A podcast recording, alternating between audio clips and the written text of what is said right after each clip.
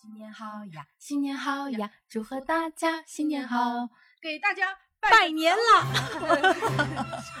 拜个早年，就这意思啊，大家都懂。过年啦！对，新年啦，新年第一期，对，这是我们新年第一期节目，我们打算轻松一些。对，这是我们已经在录完了之后重新录的片头。对，可是我们俩非常的开心，就是现在还是蛮有力量的。对，大家好，我是别笑，大家好，我是 Iris。今天我们的内容其实录完了之后，我们俩依然特别还算是比较开心吧，开心，有点开心，没有一点 emo 的。对对，一般好像感觉到最后都说的都皮了。呃，对，是说哎，什么原因呢？每年年初或者是年末的时候，大家都会对今年的国际大事做一个盘点。对，比较经典的，通常它都是特别大的事情，呃，很很有代表性吧。我们可以想象的有各种各样，包括娱乐新闻，包括像呃搜索引擎的门户网站，他们也会出一年的关键词盘点。或者是总结这一年发生过多少大事？嗯，我们这一期呢，内容说的是一些小小的社会新闻，它不算是多么宏大的话题，嗯，它都是非常非常小的故事，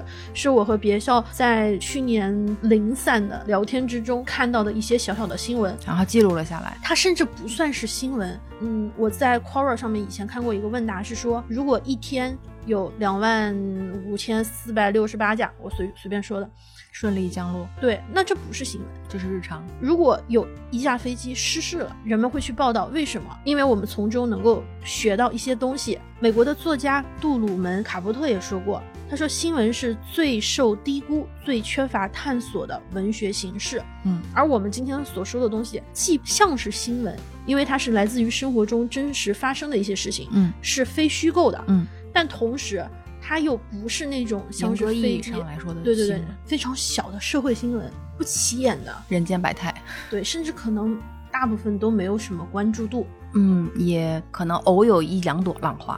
就是想让我们能在新年或者是之后无数的日子里面，觉得生活真美好的一些动力吧。嗯，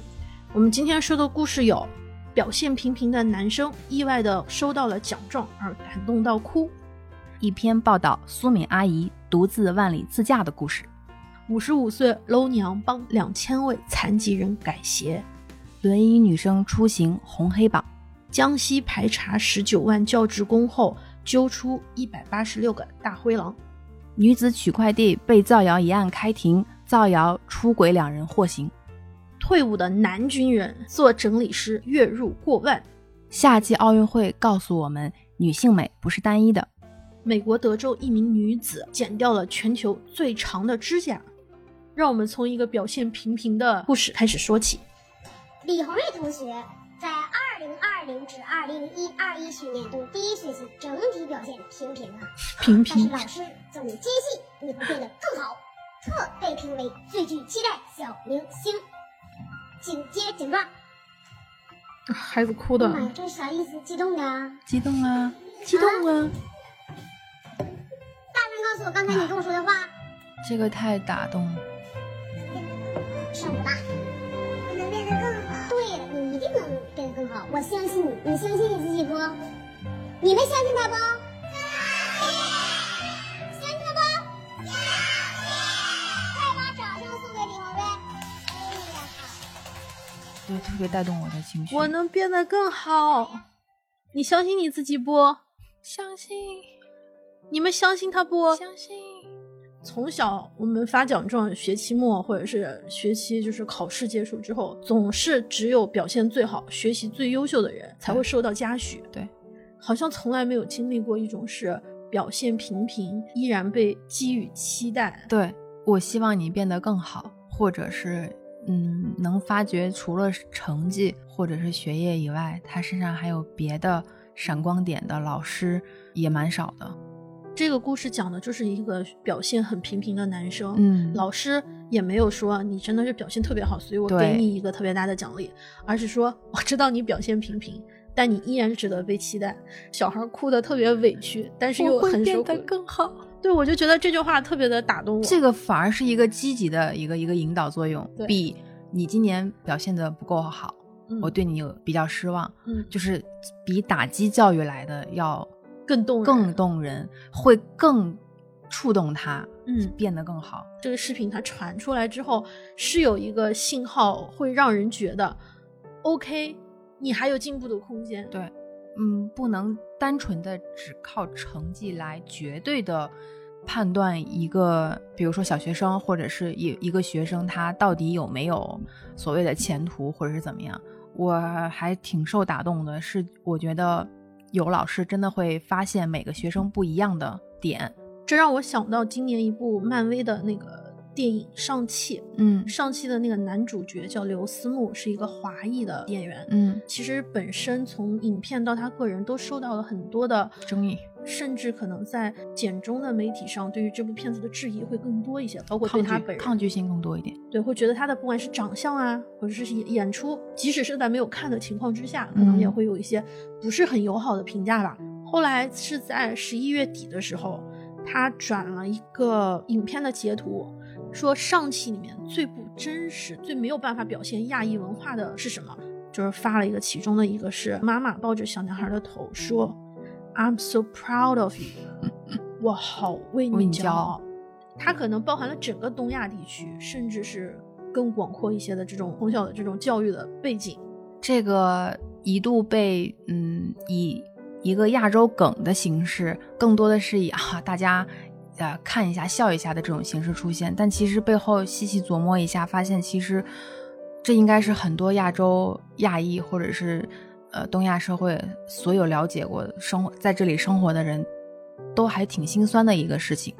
就是嗯我们嗯不光是没有受到。就小的时候啊，不光是没有受到来自学校的全面、全方位的鼓励，在家庭里面其实也是。因为刚刚说到这个，我就想到小的时候，我觉得我自己考了一个九十几分，还不错，但我妈就会说你为什么没有拿到？满分，剩下的那几分扣在哪里了？他就永远觉得你不应该满足于你现在的状态，你应该会更好，而而你现在没有到达你那个状态，其实就是你的问题。啊，我其实还挺沮丧的。所以当我看到就是刚才说的这个视频以后，我特别动容。即便它是一个特别特别细小的一个事情，我刚看的时候还是有点泪目。我就嗯觉得不能纯靠成绩，当然成绩很重要，我不是在否定成绩这个说法，但是你要善于去发现和鼓励，还有去激励每个孩子其他的可能存在闪光的点。嗯，这个对于一个孩子的全面发展是太重要了。对，不仅是孩子。我们刚刚去看了一个书展，嘉德的今年的一个书展，书展里面有一个，我跟你说，我说哇，这个是我一个朋友的设计，嗯嗯嗯，我我觉得好自豪，然后我就把这个拍下来发给他。其实我们俩是属于嗯不是很经常联系，嗯，但我看到的时候，我想发给他，我特别想告诉他说，我我好看到你的作品了，我好为你自豪。对，虽然这是你自己的努力，但是作为你的朋友，我觉得我我好自豪。由衷的为你开心。后面也没有更多的，我们俩就是，但是我就是很想让他知道，我真的很为他骄傲，虽然 跟我没啥关系。这一点不仅是对于呃孩子吧，对，我觉得对成年人更是。这种这种感受，我觉得，嗯，是很多亚裔，就包括在刘思慕的推特上都会有一些反馈嘛。对，我们真的还是亚洲兄弟吧，就是呃兄弟姐妹是一家那种感受。一个大家庭。对，这个关于这一点真的是感同身受，可能欧美是感感受不到的。嗯，真的就是我即使表现平平，也值得被认可。很多新闻就是这样，你说这样的一条新闻，这样的一个老师做的一个这个普通的事情，有什么重大的意义吗？那可能有些地方也会有另外的老师，可能做着类似的事情没有爆出来，但是又因为这样的一个事情，我就突然感觉到很多细微的点，或者是细微的日常里面的发生的生活里的那种小的事情，才让我觉得活下去的动力是特别特别的足，就不是很一定要非常非常啊、磅礴。或者是是宏宏大的的叙事对，嗯就反而是生活里特别细微的点，让我觉得活着还挺好的。所以我们今天说的很多的内容都是可以找到的，在网上可以找到，它是搜到能搜到来它是作为一个新闻出现，但是呢，它又并没有那种里程碑或者是特别重大，可能在很多的新闻评选中，它可能都是呃微不足道的。对但是你又可以见微知著。对，NYT 报道了一位叫苏敏的中国阿姨独自万里自驾的故事。自从我二零二零年九月开始自驾以来到现在已经五个多月了。这一路走下来，我感觉特别的幸福、自由、快乐。在我没有自驾游以前呢，其实，嗯，我也是作为一个母亲、女儿、妻子，还有那个外婆的这个角色，为家人们而活着。但是呢，自从我自驾游出来以后呢，我真正活成了我自己。我只是我自己，我只在想我自己。其实故事本身，当时在看到这个标题的时候，我能隐约猜到，应该就是一位。中年女性打破常规，打破我们想象中我们的母亲或者是我们的长辈阿姨应该要做的事。她另辟蹊径，走了一条不是寻常人该选择的一个呃目标，选择了一种新的生活方式。这个方式就是她独自自驾上路。她是有家庭的，也有子女，但是她想得很通。她觉得她这一辈子不要再为别人而活了。她想后面的。这段时间为自己而活，故事本身我觉得很有，就是很有力量，就是也能让我能够学到一点点东西，就包括他的心态和他对整个家庭的看法。那么更打动我的是，啊，这一篇文章的报道下面的四百多条评论，很多评论发现，其实不光是中国，我们中国，而我们的邻国或者整个亚洲社会，甚至是全球。大家都有同样的宿命阿姨。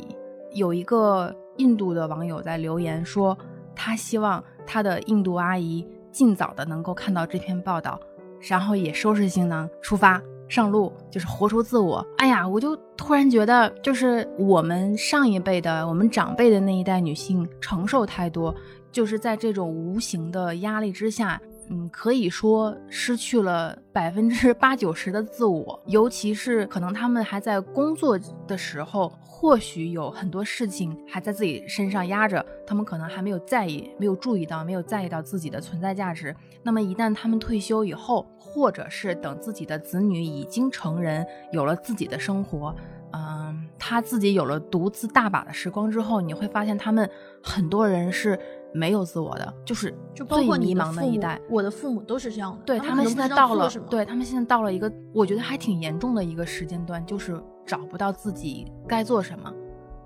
这个是很可怕的一个事情。所以当时这个新闻出来以后，对我受的鼓舞特别大。我说希望我自己以后也不要迷失自我，然后我也希望我能尽自己的力量去能鼓励身边的女性长辈多一点就。多鼓励一点，让他们勇敢的能活出自我，不要再被家庭所局限。就是你看，子女都已经独立了，你也要试着放手去做你自己，敢于为先为自己考虑。这个故事非常打动我的一点是，阿姨还在快手直播嘛，所以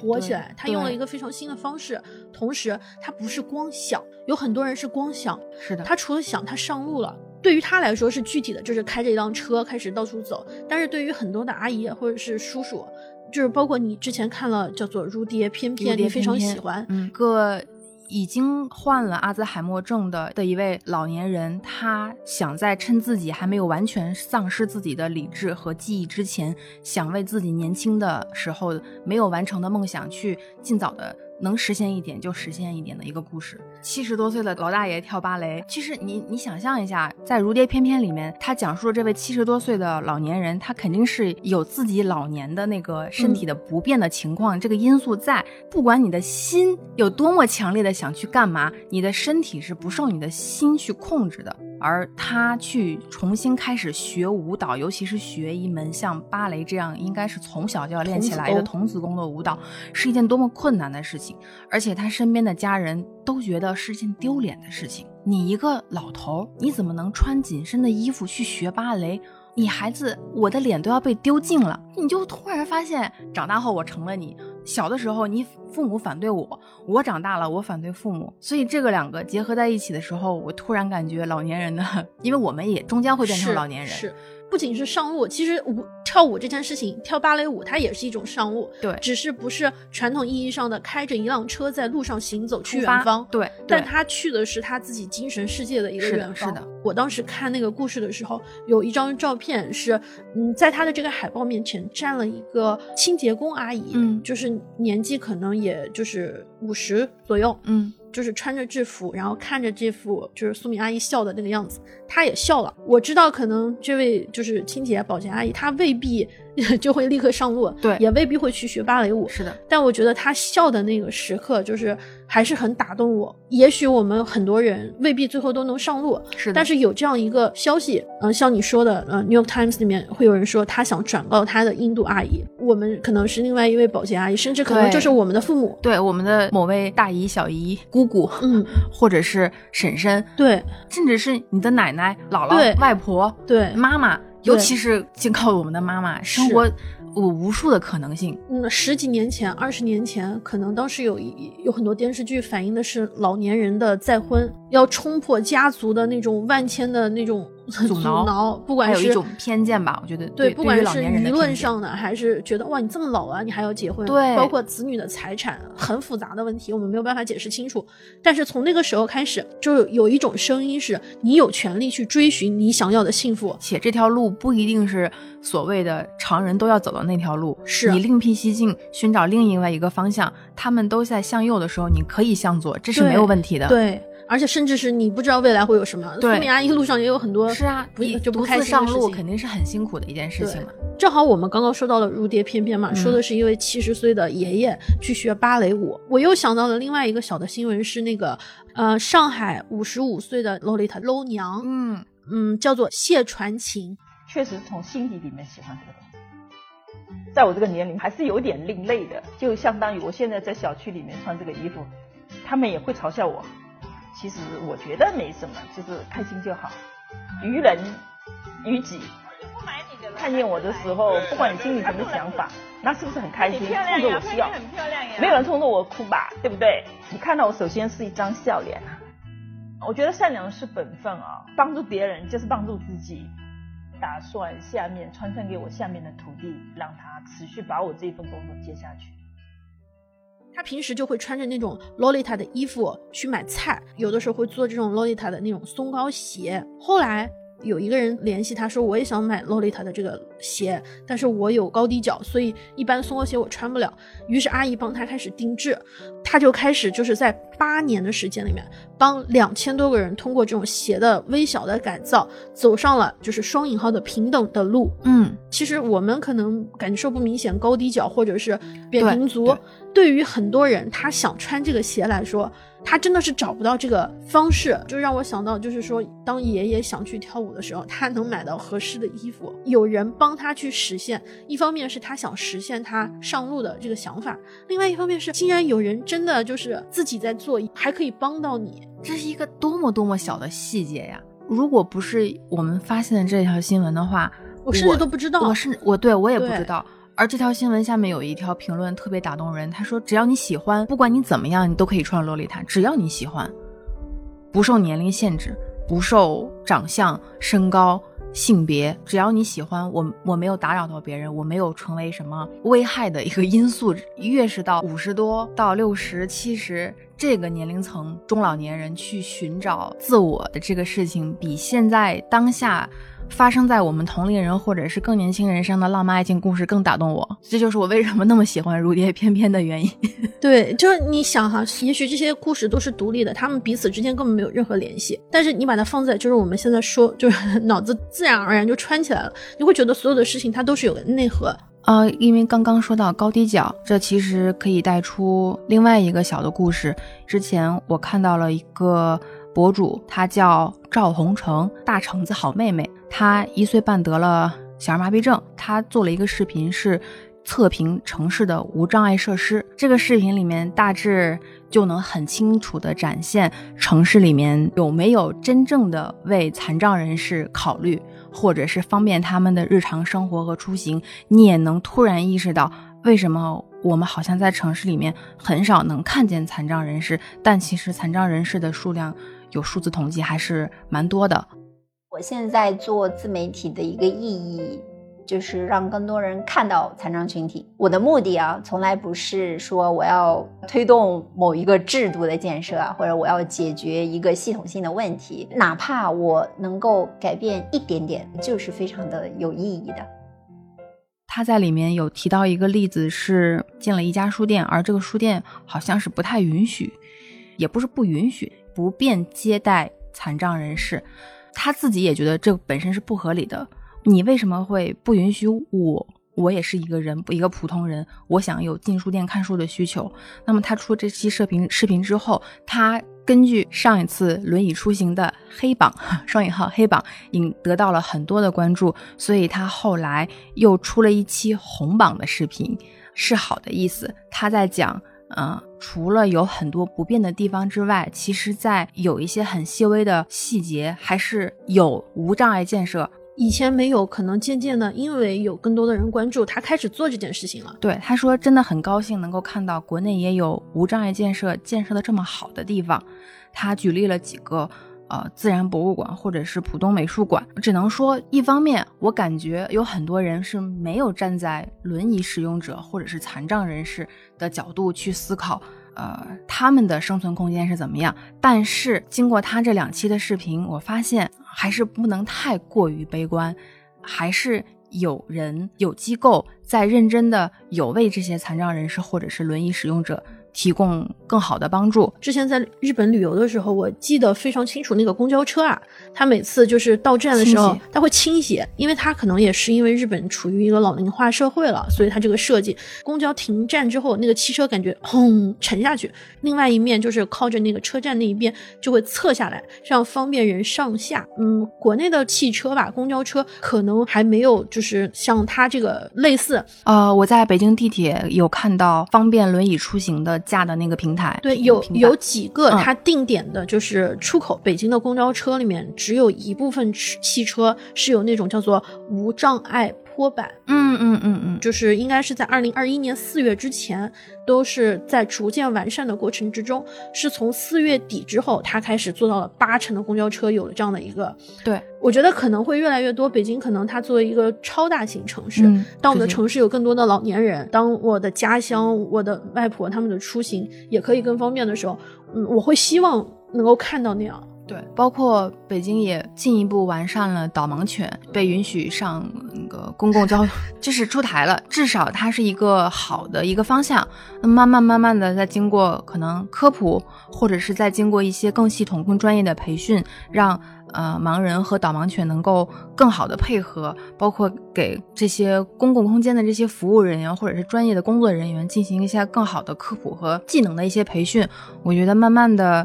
残障人士啊，或者是呃视障人士，不应该被这样的原因被困住。不光是只是一小群人，或者是只是一部分人受众，而我觉得我们所有人都会有大大小小不同的问题。对我们所有人其实都是相互连接的。对，这又想到另外一件事情是，今年有一个特别 drama、特别戏剧性的事情，是一个女生，她是穿的就是还是很好看的样子，去了一个快递站拿了一个快递，这个是我觉得最荒谬的事情。对，就是这个女生，她应该我们可以叫她小吴吴女士嗯啊，吴女士吴女士去，她是真的是很正常，我只是拿一个快递，被另外的当时的一个两个可能工作人员拍了一段视频，放到网上，用了一些他自己杜撰的一些桃色的球的这种词词来形容，引起了很大的问题。于是吴女士呢，就是说我需要维护我自己的权益，她去重申自己的权益，因为她的生活工作已经严重受到到了影响。可是很多人说啊，可是你看那些小哥说啊，我工作也很不容易，你这样会毁了我的。他没有想过他是怎么样通过一个戏谑的玩笑，有可能毁了吴吴女士的一生，我也相信发生在我身上的并不是一个个案，而是一个目前的社会现状。所以我想说，我一步步走到今天，然后我一次一次面对大家，我并不是真的只想给自己一个回复，而是我认为我现在是要给社会一个回复。虽然我在这漫长的维权路上非常的艰辛，但是如果我可以维权成功的话，其实我觉得是可以对社会上那些其他存在不法之心的人起到一个震慑，让他们知道他们的行为不单单是他们嘴上的开开玩笑，嘴上的玩一玩，而是你已经触犯了刑法，你是要承担刑事责任的。我也希望可以通过我的一系列维权经历，告诉那些可能你正在面临和我一样不幸的女生，或者是在接下来的某一天，很可能这种不幸会降临在你的身上。我希望你们可以大胆的站出来，不要害怕，不要退缩。这不丢人，我们只是在维护我们的合法权益。感谢大家的关注吴女。士发声，于是别人说这么大的事情你都在意，哎，你就是劝别人宽容这件事情，别觉得欠别人大度，对，觉得别人的权益好像这件事情跟跟他跟就是某一些人是没有关系的，觉得哎只有女的，只有这个年轻的穿成这样都是你的错。这不就是《知晓我姓名》里面说的吗？这就是受害人的错，你一定是有什么问题才会被人拍，对吧为什么不拍我呢？火我就冒上来了。对，所以跟坐公交车是一样的。也许我现在不是，好像看啊，我又不是残障，我又不是什么。同样，好像在这个故事里面，吴女士她只是一个人。当你维权的时候，其实你真的不是在为一个人维为权。自己单纯的一个人去维权，对，吴女士的这个新闻也会让我们就是感觉很伤敌一千，自损八百。耗耗了自己很多很多精力，也付出了很多代价，维权了十个月，终于艰难而又顺利的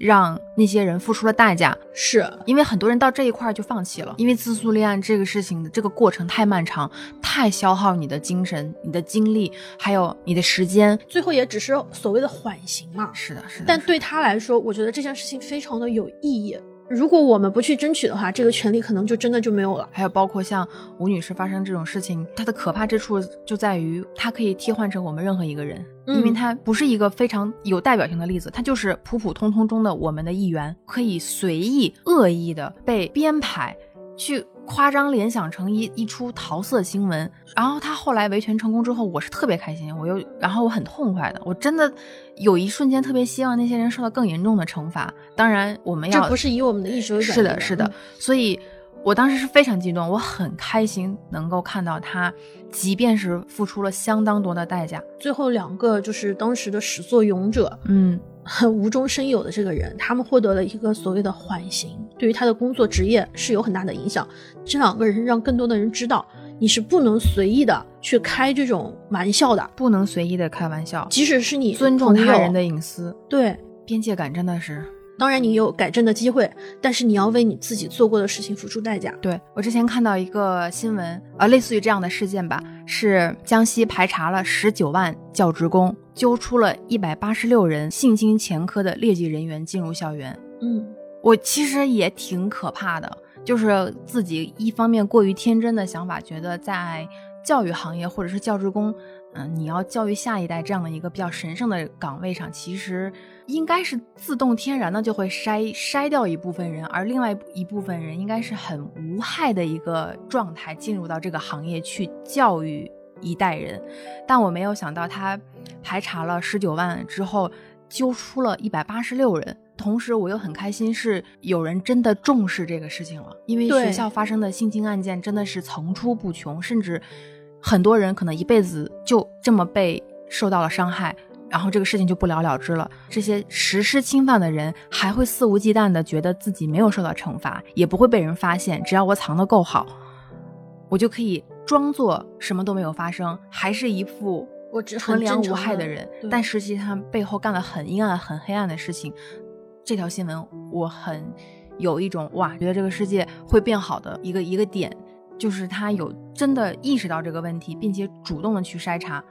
筛查出来的数字，我认为其实还挺严重的。就是你之前说的那个受害者，包括《美好的世界》，他作为一个犯罪曾经有过犯罪案底的人，他能不能重新融入社会？我觉得有些事情是有讨论空间的。对于有些事情来说，的确是没有讨论空间的。尤其是你从事的又是一个敏感，你面对的又是一些未成年或者是没有自主能力的对的学生，你会嗯对他的一生产生影响。这件事情还有很非常打动我的原因是，他排查了十九万人。当然，你可以说十九万人里面十八万九千多人都没有问题。我我觉得这个好像是一个还蛮这样的对，这样标这样也可以，也可以这样起标题。他们甚至这些人里面，可能还有一些人会有一些问题，可能是我们不知道，甚至没有出来。是的，但是被揪出来之后，是我我觉得会敲一个警钟吧，会让有一有一些人也知道，就是是有一些规范和有一些惩罚。可能也会带动嗯、呃更多的地方开展就是。呃，学校的从业人员进行风险隐患的排查，嗯，我不知道这件事情是不是真的是说这一百八十多位到底有什么样的，对他的处轻重程度啊，或者是怎么样，但是我知道有一部分大灰狼能够被挡在校园门外。啊、我会觉得更安全，哪怕不是我自己，就是因为我们大家都不是独立的，个体，我们都是互相互相联系的，就我们每个人也是需要彼此被保护的。对，有一个应该是估计是更早了，可能不是去年了，甚至是前年的新闻，就是他会可能是在去年可能年初的时候才有一定的热度。，对对对，他说的是，嗯，他建议所有的姐妹出去的时候都带上一支马克笔。是因为他发现有很多公共的公厕所公从公共嗯厕所洗手间的墙壁上会有写一些隐晦的啊、代孕的信信息，包括像捐卵的这样的信息，代孕妈妈招聘捐卵志愿者啊、给你多少多少多少钱，除了这些之外，可能还有一些呃侮辱女性的啊，或者是就是不仅是所谓的生育问题，他有可能其他的职业，对就是万一真的有一个没有就是想想的很成熟的人，他做出这样的事情，他不知道那一刻，比如说这种公厕，可能他的情况都不是特别的环境特别好，嗯嗯嗯，往往这种地方更容易出现这样的问题。对。这些人呢，这些坏蛋呢，可能还真的是有意识的选择了这些地方，这些目标的人群，对他们有可能当时当下目标人群是有难言之处，嗯急需用钱，生活遇到了麻烦，那么看到这样很吸引人的字眼，比如说捐卵志愿者。一到八万，巴拉巴拉这样的数字，还有什么试管婴儿、代孕这样的数字，我能给你很多钱，其实是相对来说会动摇一些年轻女孩的心。对，像我们可能相对啊，要心智在这个方面可能相对成熟一点。我一看到我就会知道这是一件非常不好的事情。但是可能有些人他就不知道。是的，于是当你带着马克笔，你看到的时候，把那个电话号码联系的电话号码给蹭掉，划掉。嗯，也有耐心劝导的，比嗯如说抹掉他的那种信息，然后加上用自己马克笔写的“你要爱自己，身体是革命的本钱，爱惜自己，不要捐卵”嗯嗯嗯这样的话也会有一种提醒的作用吧。包括他有一个举报的一个 app 嘛，就是举报这种违法信息。我觉得什么地方最需要警举报，就这种地方是最需要举报的。这里面有有一个有一张图很打动我，是后后来的女孩带了自己的马克笔，把之前的信息抹掉之后，她写的“你不要去，嗯，生活会好的”，可能会挽回一些更严重的事情发生。是的，生活是会好的，不要以为这只是唯一的解决方案。是的，我们可以帮助自己的，对我们也可以帮助到别人。这个也是很小的一件事情啊甚至是好打动我 我从小听说不要乱涂乱画，但是遇到这种事情，只能用魔法打败魔法。我也想在上面狠狠的画上两个大字。就是这种不好的事情是存在的，剥削的事情，他就是为了他的利益，他是只是拿你的身体去挣钱，你得到的东西真的很少。我骑自行车的时候，经常能遇到那个小广告，你知道是什么是什么类型的吧？知道，我也能经我也。提醒一下，可能有些男性，我觉得这种东西也是要小心的。但是不好意思，我帮不了你，你们自己帮助自己吧。我是希望男生男孩帮助男生互互助男孩是吗？男孩帮助男孩吧，我说，我们这个看的好像就是普通的人啊，帮助普通的人，普通的你我帮助普通的妹妹们。还有一些人啊，他们也是在用他们自己的能力去实现自己的价值。刚刚说男孩帮助男孩嘛，啊，之前看到一个新闻是说一个退伍的军人，他叫李青龙，他是在成都，他的工作是整理师。月收上万，在成都可能比较安逸的城市，七千块钱就能过得很好的城市，嗯嗯嗯上万应该还是不错的收入。他以前是个军人，后来退伍了，在就业，也开始帮助更多的退伍的军人。我觉得他也是在帮助更多的人。我看了那个照片，他也很年轻。在通常意义上，我一说到阿姨、保洁，或者是家里面打扫卫生，已经有一个固定的印象在，一定是阿姨，或者是做这种事情啊，女的最擅长以后我主外你主内，就是这种感觉。这个男生他就很好的打破了我们的一种传统的刻板印象。有一个洗衣粉吧，好像是叫好爸爸吧，是吧？洗衣液，洗衣液，反正就是洗衣品牌。之前一直我们都说的是好妈妈，总觉得家务这件事情超能妈妈。对，应该是妈妈去做，不是的。爸爸，我也鼓励你，你也应该去做这件事情，你也可以做得很好，就是 爸爸们哎，爸爸哎，就别人占你便宜，我跟你说哦哟哟哎收回。于是就是男孩也可以做这样的事情，护士也可以是男性。东京奥运会上那么多的女运动员，我们的女孩也可以是留着寸头，对吧？对，也浑身充满了肌肉，对，充满了力量，而且她们也可以就是拿着剑，对吧？同时，她也可以是美甲，喜欢美甲，喜欢玩具，喜欢玩偶对，可爱的东西。冒着粉红色，它可以是黑色的，它也可以是粉红色的。女孩可以用帅可形容的，男孩子也可以用美形容的。你可以说羽生结弦是美的，他的动作对，是是美的。的，你也可以说杨舒雨他们是帅气潇洒的是飒的。这个感觉也是，就是另一种，嗯、男性可以去做保洁，嗯，可以做整理，他可以，他也可以去了解女生的化妆用品，这是他的价值。男人味儿、女人味儿，它不是单一的，一定是只有那几个词才能证明你有足够的男人味儿，或者是你有足够的女人味儿。我想说，刚才的退伍军人的整理师，还有包括今今年夏夏季奥运会上各种不同类型的女性运动员，她告诉你的事情就是自己开阔了一点。那我觉得你可能你自己心中难以疏解的东西也会少一点，你也会想开的东西更多一点点。对，你可以告别，你也可以去追求你想要的东西。对这件事情让我想到了一个特别逗的事情，是有一个恶趣味的新闻啊有一个女子二十八年没有剪过指甲，啊啊！我看到你这个记录了，